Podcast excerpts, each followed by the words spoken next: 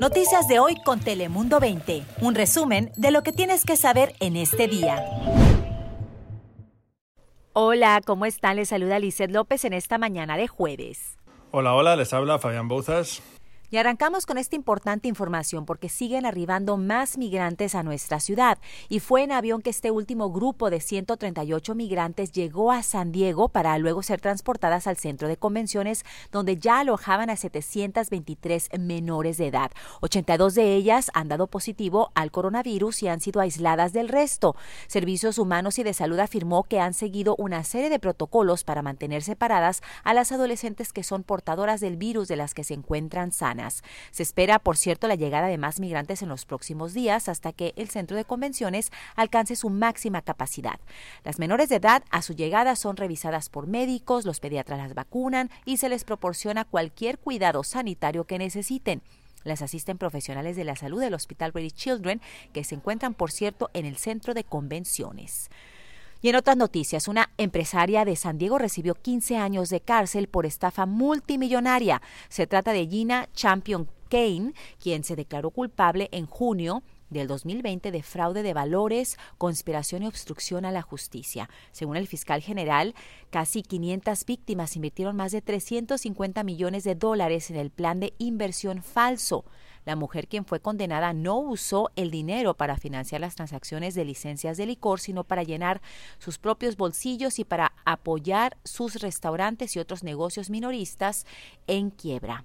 Ahora pasamos contigo, Fabián, con más noticias relevantes. Muchas gracias, Lisette. Hablamos ahora de la situación en el aeropuerto de Tijuana porque durante este periodo vacacional el flujo de pasajeros está incrementando en los aeropuertos. Incluso residentes de California atraviesan la frontera para tomar un vuelo en el aeropuerto de Tijuana, un lugar donde se mantienen medidas estrictas de seguridad sanitaria para prevenir contagios. Y es que en el aeropuerto internacional de Tijuana han llegado a pasar estos últimos días aproximadamente unos 25.000 pasajeros pasajeros para viajar a los diferentes destinos en esta Semana Santa, por lo que las medidas sanitarias dentro de la terminal siguen vigentes para evitar cualquier tipo de contagio. Aunque no hay nuevas medidas por temporada alta de mayor movilidad aeroportuaria, se siguen los protocolos recomendados por la Secretaría de Salud de México. Los filtros comienzan desde el ingreso al aeropuerto, la prevención es pieza clave y además del control de la temperatura de cada uno de los pasajeros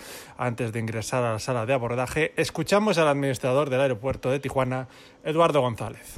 En ese mismo lugar tenemos una cámara termográfica. El área destinada al confort de los pasajeros es el doble, entonces esas áreas todo más amplio nos ha favorecido para que los pasajeros mantengan la distancia. Los pasajeros cada día han estado más, más, más, más disciplinados y esta temporada alta, ahí escuchaban a Eduardo González, esta temporada alta, como decimos, también beneficia a otro sector que estuvieron pasando meses complicados. Hablamos de los taxistas, ya que ahora mismo hay cinco empresas distintas las que ofrecen el servicio de taxi en las terminales del aeropuerto. También para ellos estos son buenas noticias y para darnos una, una idea de cómo ha cambiado el flujo aéreo, el año pasado, en el peor momento del COVID-19 en la ciudad de Tijuana, había aproximadamente unos 13 vuelos al día, solamente 13. Hoy, para que se hagan una idea, son 85 vuelos de llegada y 85 de salida los que se manejan en el aeropuerto internacional de Tijuana.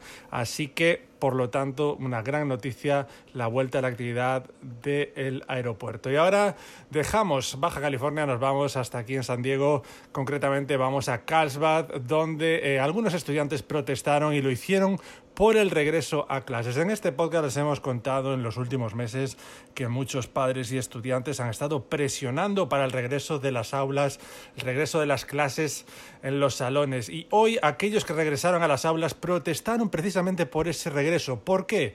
Pues verán, ellos quieren ir a clase durante cuatro días a la semana, mientras que la escuela les está obligando a acudir los cinco días. Estudiantes reclaman que uno de esos días de la semana debe usarse como aprendizaje independiente o aprendizaje a distancia e incluso muchos piden que sea un día de cuidado para la salud mental. Así que veremos también cómo acaba ese asunto. Y por último acabamos contándoles que por segunda ocasión, segundo año consecutiva y también por supuesto debido a la pandemia, el desfile del orgullo LGBTQ de San Diego será de manera virtual. Sin embargo, algunos eventos sí se realizarán en persona y lo harán por supuesto siguiendo las órdenes sanitarias para evitar un contagio del COVID-19. Organizadores del evento afirmaron que esta celebración virtual será el sábado 17 de julio, mientras que algunas de las celebraciones en persona serán los días 10, 14 y 16 de ese mismo mes de julio. Así que es todo por mi parte, pero regreso contigo, Lisette, que tenemos más cosas para terminar este podcast. Adelante.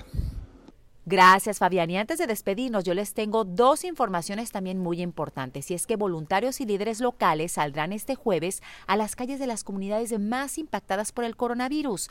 Su plan, pues, es informar a la población sobre lo importante que es obtener la vacuna contra el COVID-19. Una de estas localidades es Barrio Logan, una zona que ocupa el segundo lugar con más contagios de coronavirus en el condado de San Diego. Los organizadores, entre ellos la concejal Vivian Moreno, estarán invitando a las personas elegibles a vacunarse a un evento que se realizará el sábado de 8 de la mañana a 4 de la tarde. Ahí les brindarán también información sobre cómo agendar una cita para este evento de vacunación que se llevará a cabo en Barrio Logan y se espera que unas 2.000 personas sean inmunizadas ese mismo día, así que muy pendientes. Y si andan buscando empleo, también escuchen muy bien, pues conforme reanudan las actividades económicas aquí en el estado de California, pues más lugares buscan contratar personal. SeaWorld es una de esas empresas y actualmente pues llevará a cabo, está llevando a cabo de hecho SeaWorld una feria virtual del trabajo hasta mediados de abril. Tienen diferentes vacantes para lo que esperan pues sea una temporada alta de primavera-verano.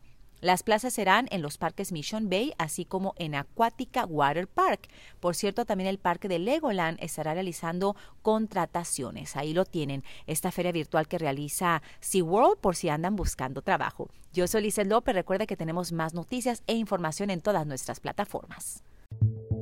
Noticias de hoy con Telemundo 20. Suscríbete para recibir alertas y actualizaciones cada día.